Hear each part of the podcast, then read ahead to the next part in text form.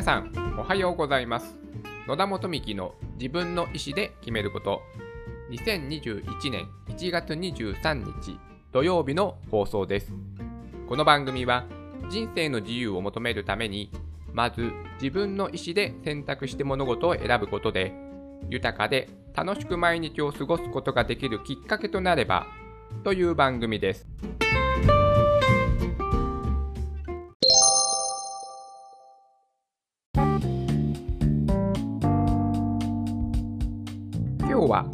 学校というオンライン学習サービスについてお話をしたいと思います。皆さんは勉強と言えるものにどのくらい一日に時間を使っていますでしょうか？以前にお話、ポッドキャストでお話ししたか、ブログで書いたかちょっと覚えてないんですけども、日本人の大人が1日に勉強する平均時間はね、7分ほどだそうです。どうですか、皆さん。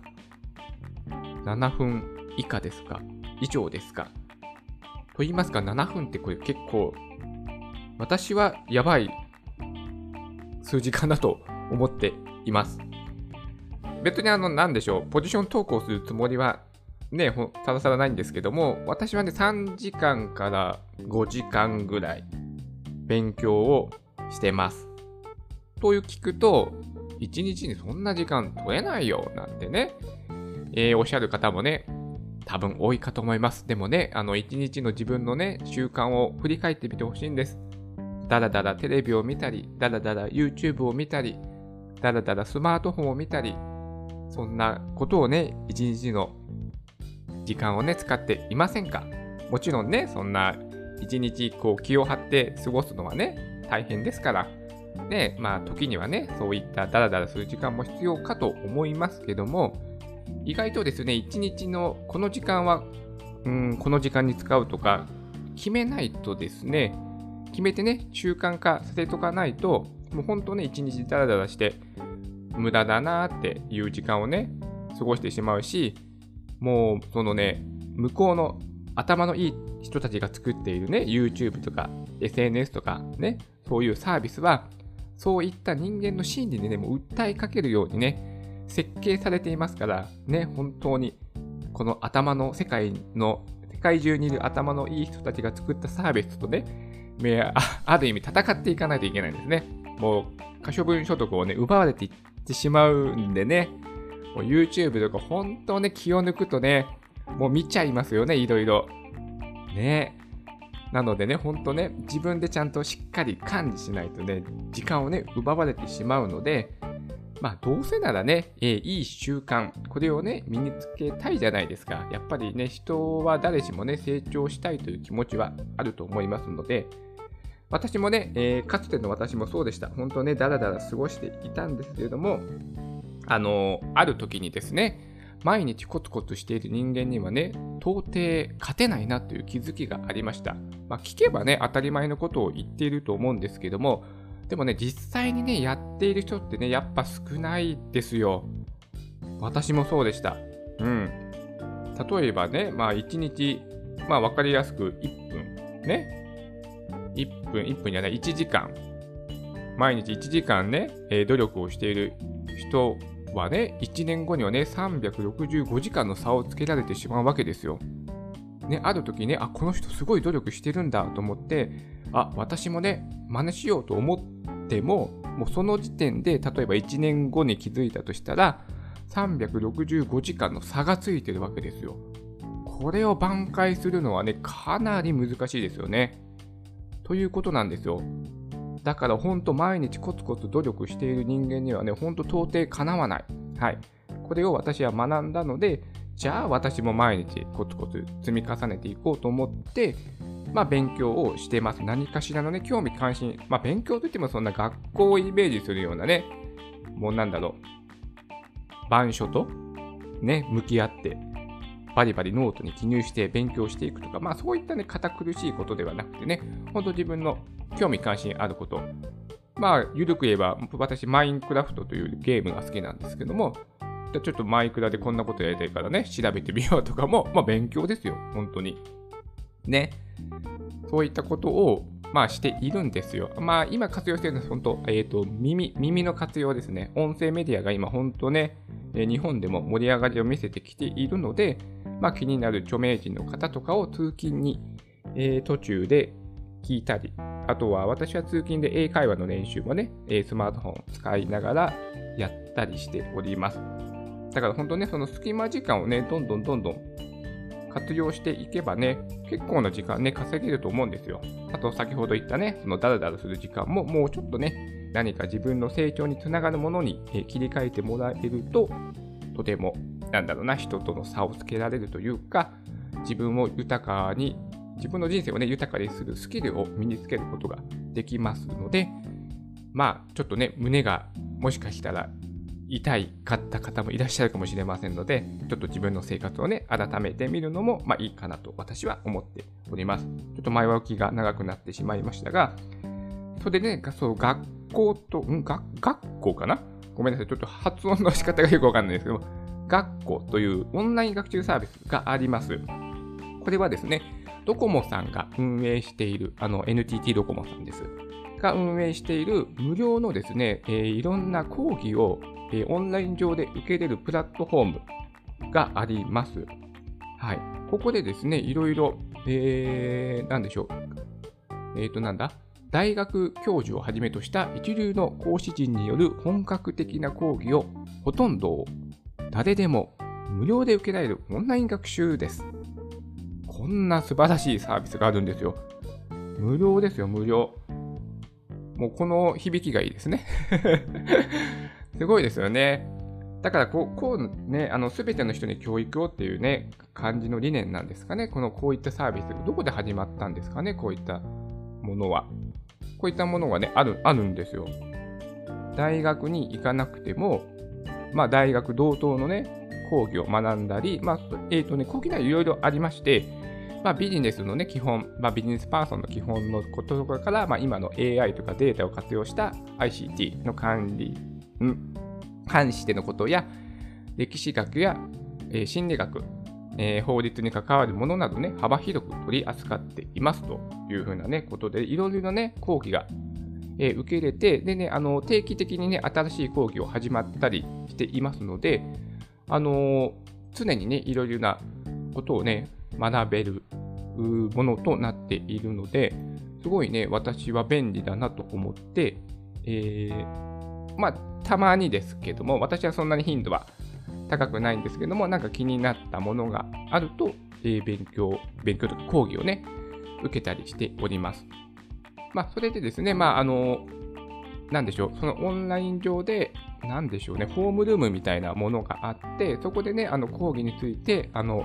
一緒に受けている方々と、えー、チャット、チャットですよね。それで、えー、議論をすることもできますので、やっぱそういった、え、ー、と、いろいろな人とのね、対話から、やっぱ新たな気づきって生まれるじゃないですか。アイデアもそうですけども、そういった、えー、熱いね、ディスカッションの中で、また学びを深めることもできるというプラットフォームにもなっていますし、あのね、終了証みたいなものをね、ネット上で発行されるので、まあなんでしょうね、よくあるポイント制みたいな感じで、まあね、溜まっていくとちょっとね、モチベーションが上がるかなっていうことものにもね、なっております。はい。まあ、公的な資格の証明ではありませんということになってますので、そこら辺はご注意くださいと。はい。でもね、自分が頑張った証となりますのでね、モチベーションは上がるかなと思ってます。それで、私がね、まあ実際にね、どんなことをね、やっていますっていうのもね、ちょっとご紹介したいと思います。えっ、ー、とね、私は、あの、Google さんがね、いろいろ、えー、講義のものを上げてます。まあ、Google さんのサービスについての説明だとか、まあ、今のね、その働き方改革、これの、えー、講義があったりとか、まあ、Google のサービスを使うとこんなことができますよとか、まあ、Google さんらしいね、まあ、IT を使った企業の働き方はこうですよとか、そういった講義がね、いろいろあるので、まあ、これだけでもね、まあ、まさにね、今の時代、どういった働き方をするか、これはね、とても参考になるのではないでしょうか。あとは私個人としてはね、あの京都が好きなので、京都に関するですね、日本史研究の最前線なんていうね、講義が新しく始めまりまして、そこをね、今ちょっと勉強したりとか、あとは私は今仕事で情報システム担当という部署にいるんですけども、そこで、まあ、いかにね、社内に蓄積されているデータを、まあ、一元管理あ、一箇所に集めて、そこから加工して、どういった社内で見たいデータを表示していくかとかですね、まあ、その、おおむね、データをどうやって活用するかっていうことも、あのね、学べる講義があるんです。私が今受けてるのは、誰でも使える統計オープンデータ。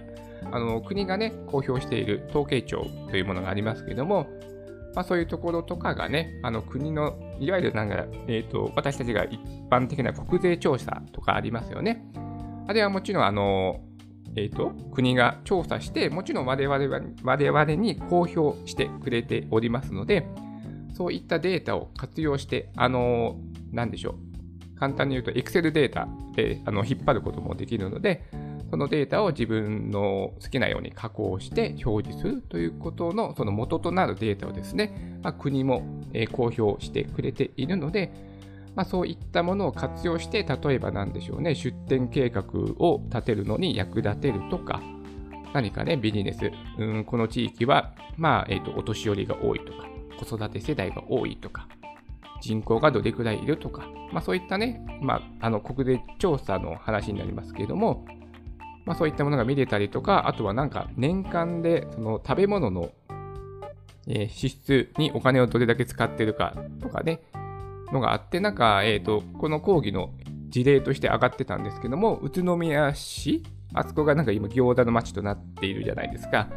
あれはなんかそういったオープンデータ、統計データから、その宇都宮市民が餃子に支出してるお金が、まあ、1位だったのかなまあ何かそういった感じで、そのデータから分析して、あの、作り上げた街のイメージっていうね、売り出し、うん、方法だったらしいんですよね。うん、そういったね、えー、行政も、まあ自分たちで集めたデータをね、まあしっかり活用したりとか、そういった事例もね、あったので、やっぱ今本当ね、データをどうやって加工して、まあ、ビジネスに生かす、経営判断に生かすというのがね、とても重要視されつつあります。なんかデータドリブンなんていうね、まあよくね、使わない言葉をね、使われてますけども、本当ね、データをね、加工してできるね、人材はね、とてもね、今企業で求められてると思いますので、何かね、一つのキャリアプランとしてね、あのまあ、データにまつわることが、えー、扱えるスキルを身につけると、結構ね、お給料に